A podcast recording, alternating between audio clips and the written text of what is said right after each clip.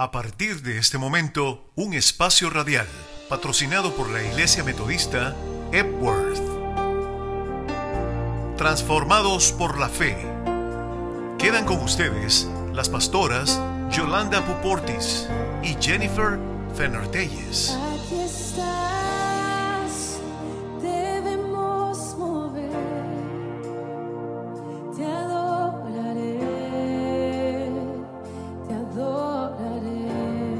Buenos días, hermanos y hermanas.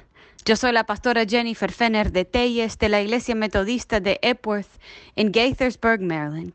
Y estoy acompañada por la pastora Yolanda Pupo Ortiz, Elvin Castro, Miguel Gallegos y Nubia Rocha. Reciben un saludo con mucho amor por parte de nosotros. Estamos ya entrando en la Semana Santa y el domingo de Ramos es el comienzo de esa semana. Como sabemos, durante los últimos programas hemos ido reflexionando sobre los hechos de aquellos últimos días de nuestro Señor Jesucristo en la tierra.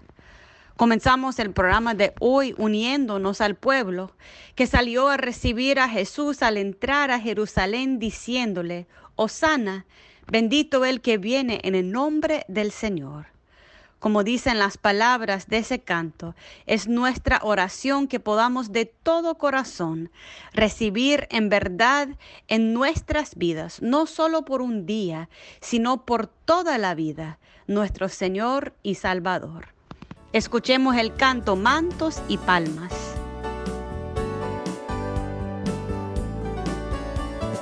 mantos y palmas echando va el pueblo alegre de Jerusalén. Desde muy lejos se comienza a ver al Hijo de Dios que montado viene.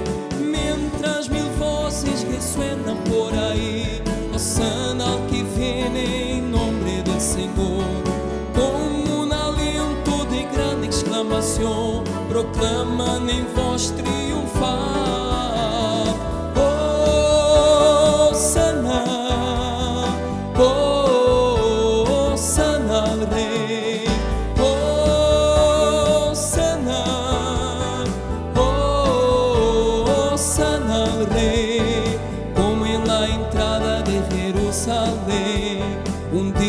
Día también podremos cantar a Jesucristo que vendrá outra vez para llevarnos al eterno hogar.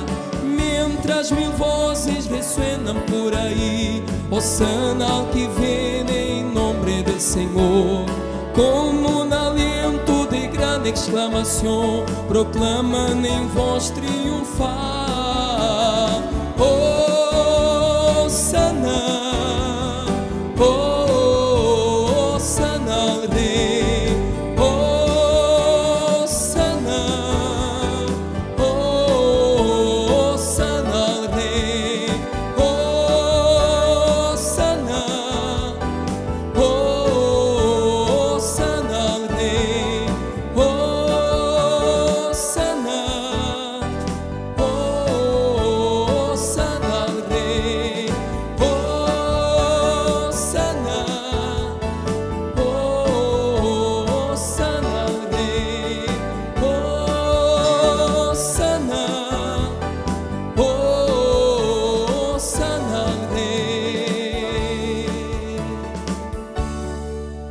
Que aunque muchos salieron a recibirlo con ramas de palmas y hosanas, no todos estaban contentos.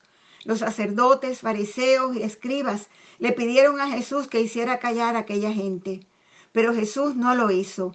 El tiempo había llegado, dijo él, de proclamar la verdad a toda voz, y Jesús estaba listo a cumplir por completo su misión.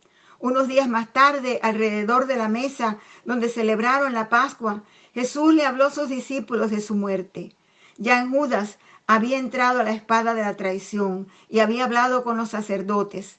Jesús lo sabía, como sabía la gran prueba que le esperaba no solo a él, sino a sus discípulos, entre ellos a Pedro, quien lo negaría más tarde tres veces.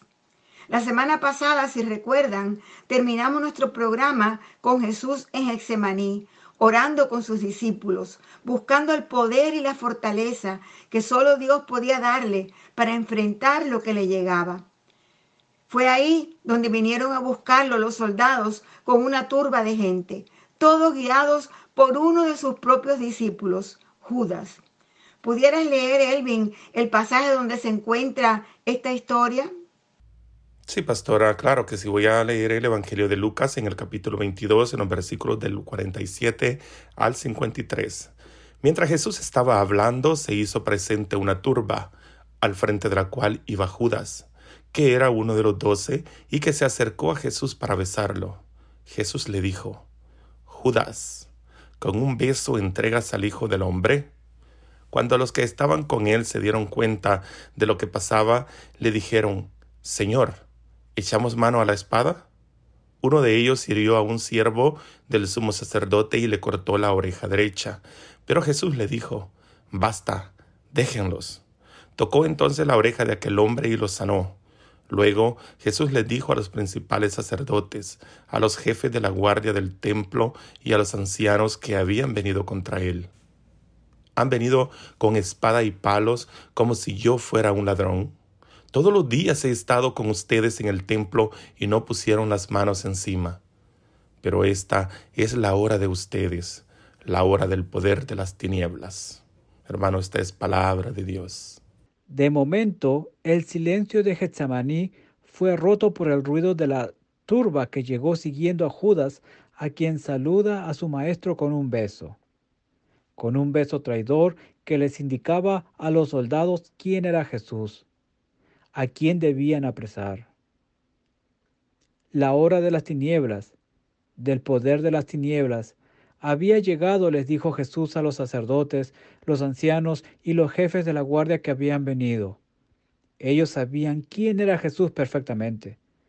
Lo habían tenido cerca todos los días en el templo y no le habían hecho nada. Pero ahora, en medio de la noche y rodeados de la turba a quien ellos mismos habían incitado, se atrevían a venir a apresarlo. Jesús les dice que aquella era la hora del poder de las tinieblas. En la lucha continua entre la luz y las tinieblas, entre el bien y el mal, hay momentos en que las tinieblas parecen estar venciendo. Aquel era uno de esos momentos. Pero Jesús lo sabe, lo acepta y permanece firme en su lugar. Jesús no se amedrantó ante los soldados, ni ante la gran delegación de poder que venía a capturarlo en la oscuridad, no a la luz del día, porque el mal siempre actúa en la oscuridad de las tinieblas. Ante la amenaza y la ira de los que vinieron en búsqueda, él permaneció firme y sereno. Es más, con su mano tocó la oreja del que había sido herido por la espada de uno de sus seguidores, demostrando así que su reino no era un reino de violencia ni de venganza, era el reino del amor, del perdón y la justicia. En una palabra, era el reino de Dios. Pero nada detuvo a los que habían venido a buscarlo.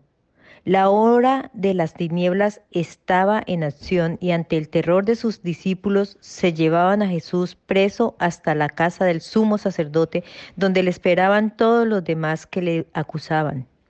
Sorprendidos y llenos de temor, los discípulos se esparcen, pero Pedro sigue a la turba y con ellos espera en el patio de la casa del sumo sacerdote. Y es allí, sentado cerca a la fogata para calentarse, cuando una de las servientas lo reconoce.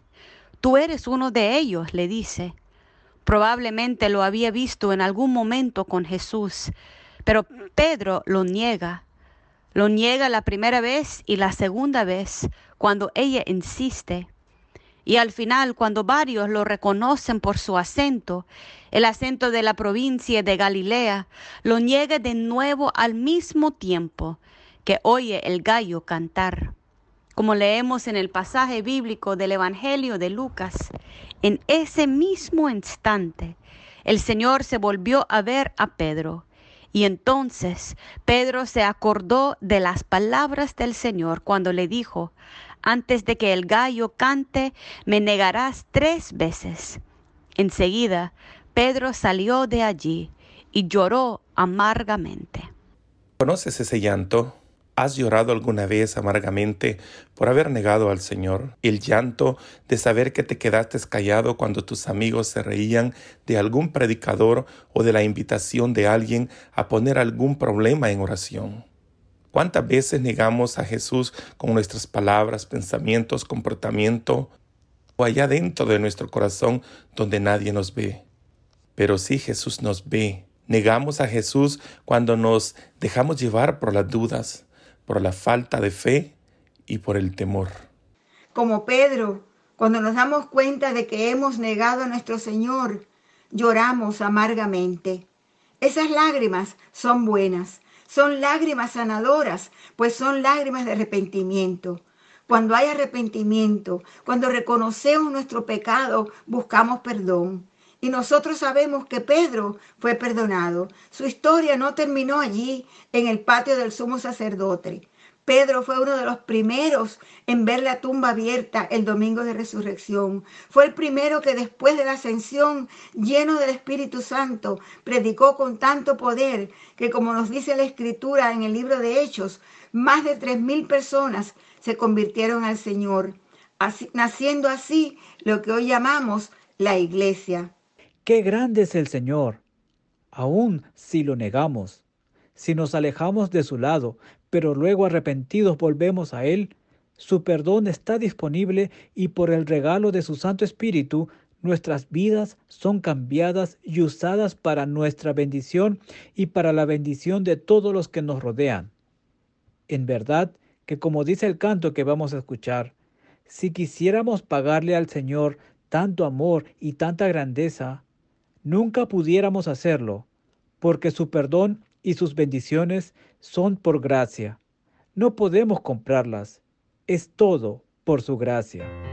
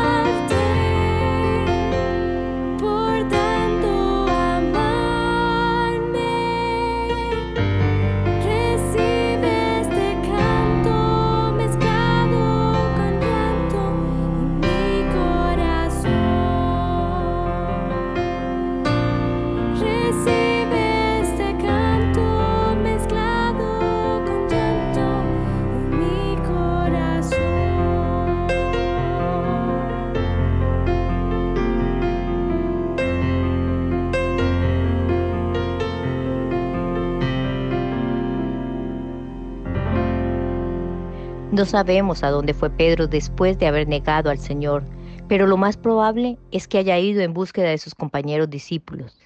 Quizás estaban reunidos en el mismo lugar donde se habían reunido para tener la última cena con su Señor, y allí oraban, como les había enseñado Jesús. Oraban por lo que estaba pasando, oraban por ellos mismos, por María, la Madre de Jesús, oraban por su amado Maestro, que ahora estaba preso a expensas, como dice el relato bíblico, de los soldados y el grupo que había tramado su captura y quería su muerte. Leo el Evangelio de Lucas 22, 63. Los hombres que custodiaban a Jesús se burlaban de él y lo golpeaban. También le vendaron los ojos, le golpearon el rostro y le decían, profetiza, ¿quién es el que te golpeó? Y lo insultaban y le decían muchas otras cosas. Cuando se hizo de día se juntaron los ancianos del pueblo, los principales sacerdotes y los escribas, y llevaron a Jesús ante el tribunal y le preguntaron, ¿Eres tú el Cristo? Responde. Él les dijo, si les dijera que sí, no me lo creerían. Y si les hiciera preguntas, no me responderían ni me soltarían.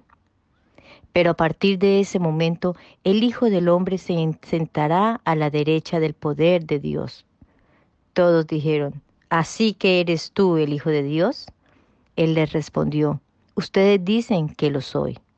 Entonces ellos dijeron, ¿qué más pruebas necesitamos? Nosotros mismos le hemos oído de sus propios labios. Así comenzó el juicio de nuestro Señor, con burlas, insultos y golpes de soldados, que abusando de su posición y autoridad menospreciaban al que era en realidad su Señor, al Hijo de Dios, a quien les debía sus propias vidas. Qué dolor ser enjuiciado por los suyos, aquellos que por su conocimiento de la escritura, la predicación de las profetas y sus profecías debían haberlo reconocido y ser sus primeros seguidores, pero no lo hicieron. Aquellos que decían obedecer y amar a Dios se amaban solo a ellos mismos y al poder que sus posiciones les ofrecía. Escuchemos el relato tal y como la narra Lucas en el capítulo 23.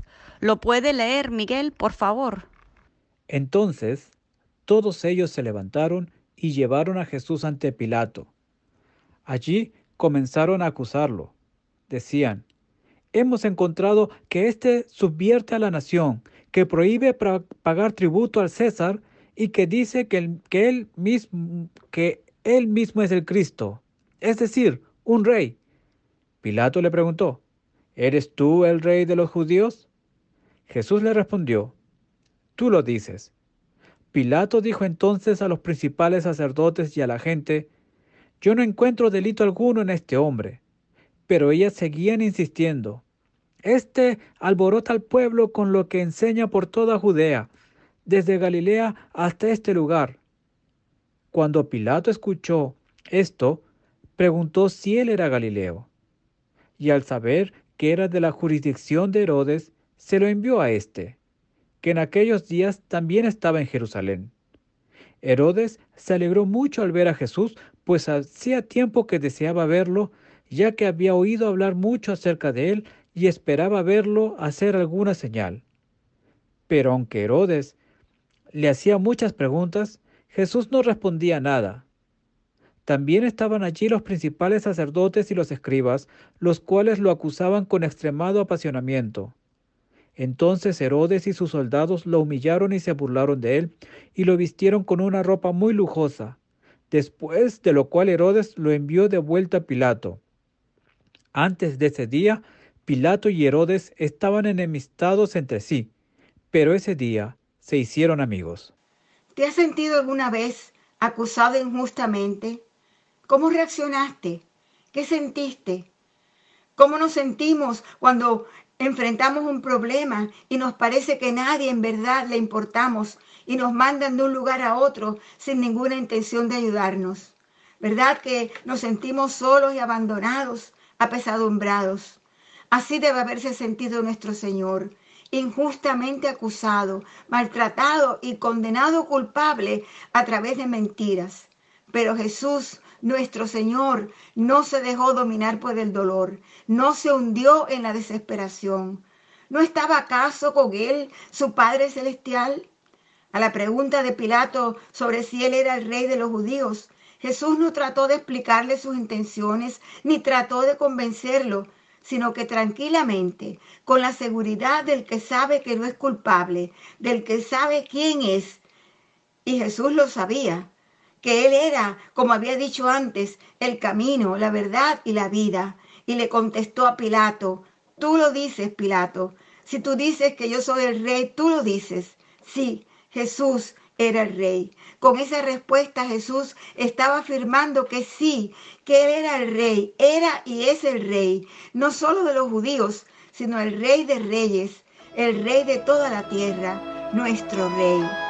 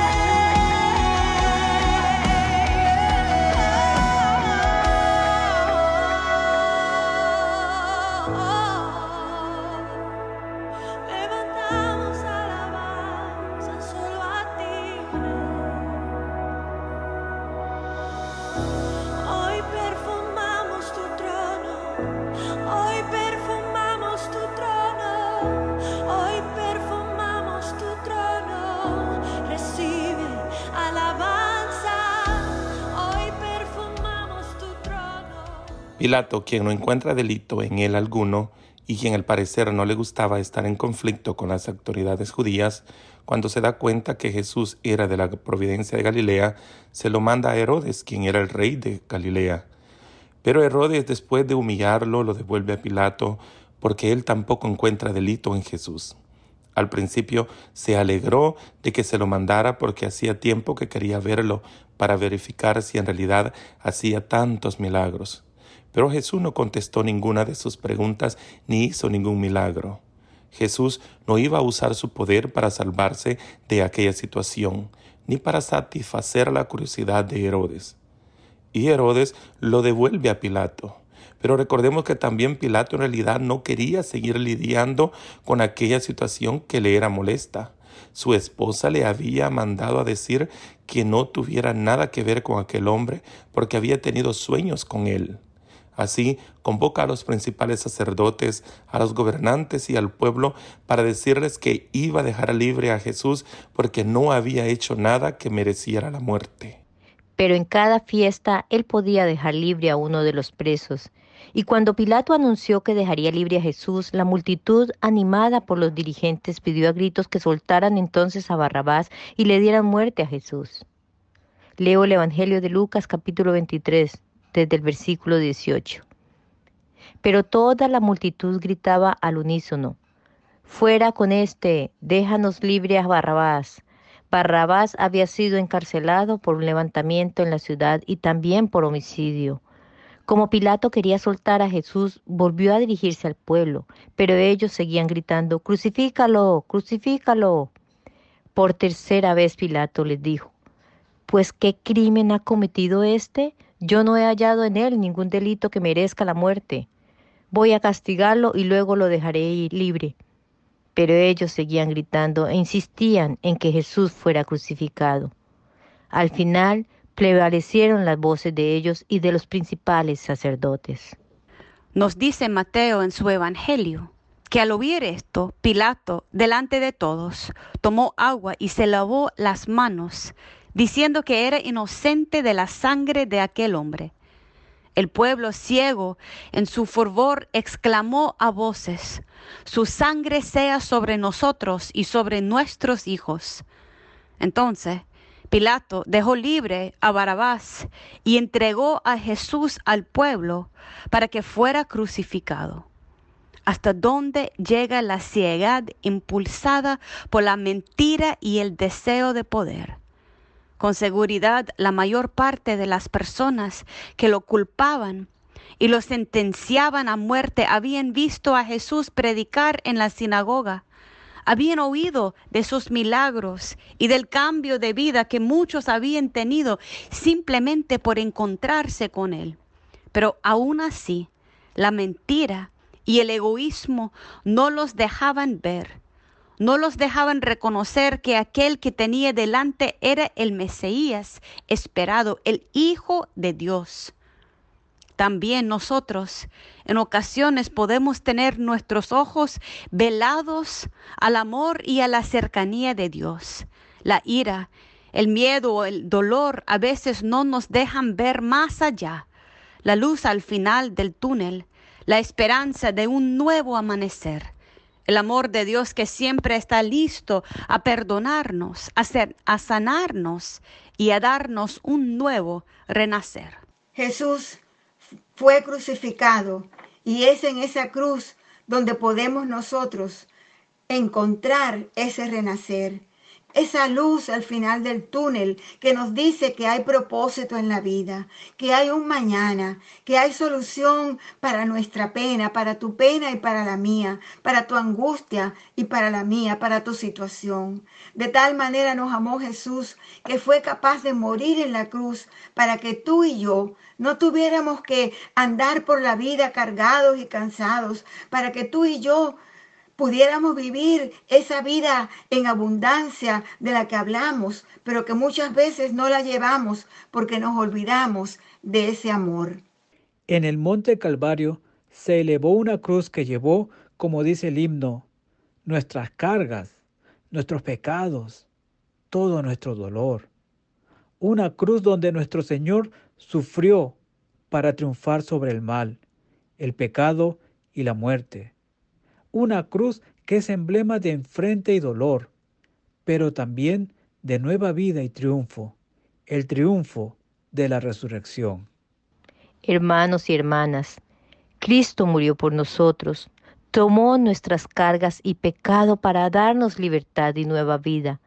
Para darnos el gozo de saber que su triunfo es el nuestro, que por Él somos el pueblo de vida, el pueblo que aún en medio de la situación más difícil sigue firme y lleno de esperanza.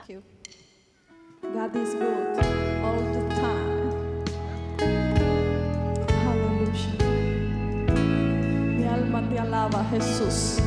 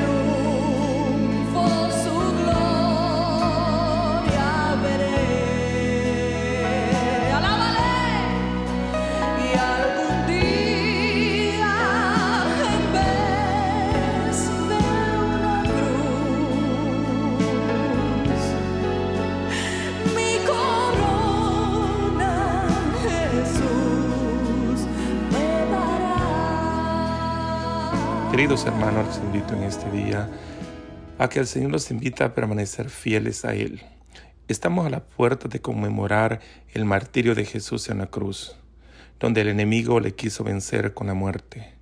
Pero recordemos que Jesús, teniendo todo el poder para poder defenderse a sí mismo, no lo hizo. Y Jesús quiso sufrir muerte de cruz por salvarnos a usted y a mí. Por tanto, por gracia somos salvos, porque Jesús entregó su vida por usted, por mi familia y por su familia, para que podamos estar cerca de Él cada momento como cristianos. Recordemos que cada año conmemoramos este acontecimiento donde se nos recuerda que sin el amor de Cristo nada fuésemos o nada fuéramos. Solo el amor pudo triunfar, ese infinito amor que nos demostró en la cruz. Dios envía a su Hijo unigénito para salvarnos, para perdonar nuestros pecados, para demostrarnos que solamente con el amor Él puede vencer todo obstáculo. Solamente con el amor y el sacrificio de Jesús en la cruz del Calvario podemos nosotros este día estar celebrando esa muerte que Jesús padeció. El enemigo lo quiso destrozar, quiso destruirlo, pero el amor fue más grande. Por eso, hermanos, yo les invito a que sigamos conmemorando. El día de mañana se va a comenzar o se celebra el Domingo de Ramos, donde Jesús triunfante, como cualquier persona de gran poder, como entran los reyes o como entraban los emperadores. La gente le, tira, le daba júbilo, le, daba la honra a Él. Así queremos, quiere Él que le recordemos siempre. Así Jesús debe de estar o permanecer siempre en nuestros corazones. Nosotros debemos de estar siempre llenos de júbilo. Recordemos cuando David, él cantaba, cuando él adoraba a Jesús, le adoraba con júbilo y gozo. Así nosotros debemos de permanecer en nuestros corazones y mantener ese júbilo para que el amor, para que el sacrificio de Jesús en la cruz esté siempre ahí recordándonos y que podamos nosotros darle gracias a Jesús por esa muestra de amor, de enviar a su único Hijo a padecer el dolor de la cruz, a padecer esa muerte, esa muerte que Él no estaba supuestamente a padecer, pero lo hizo por nosotros, lo hizo por usted, mi amigo, mi hermano, mi amado hermano lo hizo por mí, por mis pecados, por sus pecados. Démosle la honra al Señor, démosle la gracia y preparemos nuestros corazones para conmemorar no la muerte, sino la victoria de Jesús en la cruz. Como cristianos, eso debemos de conmemorar siempre, la victoria como dice en Romanos, aguijón, ¿dónde está tu victoria? Si Jesús es el único grande la muerte no pudo con él. Ningún problema que usted tenga, ninguna debilidad que usted tenga es más fuerte que el amor de Jesús. Por eso, pongámonos en las manos del Señor y démosle la gloria, la honra y la alabanza al Rey de Reyes y Señor de Señores. Dios les bendiga.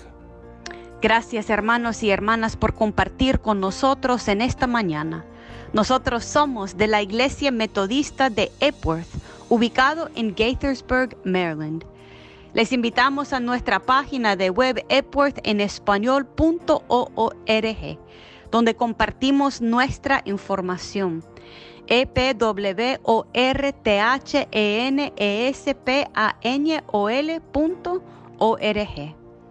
De manera muy especial también les invitamos a nuestros cultos especiales de Semana Santa. Nosotros tenemos culto en español los domingos a las doce y media de la tarde. También en Semana Santa hay un culto bilingüe transmitido por Facebook Live y por Zoom a las siete y media. El Viernes Santo a las 8 pm un culto solamente en español, igual transmitido por nuestra página de Facebook Live Epworth United y también por Zoom. El esclavón se encuentra en nuestra página web. Para el domingo de resurrección tenemos servicio a las seis y media afuera en persona, también a las nueve y media bilingüe por Facebook Live y también por Zoom y a las once y media. Estamos apenas comenzando a reabrir y en la página web puede hacer clic donde se puede anotar para un cupo en persona. Nosotros estamos en estos días agradecidos con Dios por permitirnos llegar a las casas de ustedes. Para cualquier otra pregunta, información o para dejarnos petición de oración, por favor llámenos 301-264-7767. La iglesia está ubicada en 9008 Rosemont Drive en la esquina de la 355 y Rosemont Drive frente a la plaza de Walnut Hill. Que Dios le acompañe en esta Semana Santa que le llena de alegría por la presencia de Dios con nosotros y que le enseñe, le transforme y le guíe con su ejemplo en estos días. Que Dios le bendiga. Amén. Hasta aquí su espacio Transformados por la Fe, el programa semanal de la Iglesia Metodista Edworth de Gatesburg, Maryland, ubicada en el 9008 de la Roseman Drive, con teléfono 301-264 301-264-7767. 301-264-7767. Con servicios en español los domingos al mediodía. Gracias por su sintonía. Milagros, abres camino, cumples promesas, luz en tinieblas, mi Dios, así eres.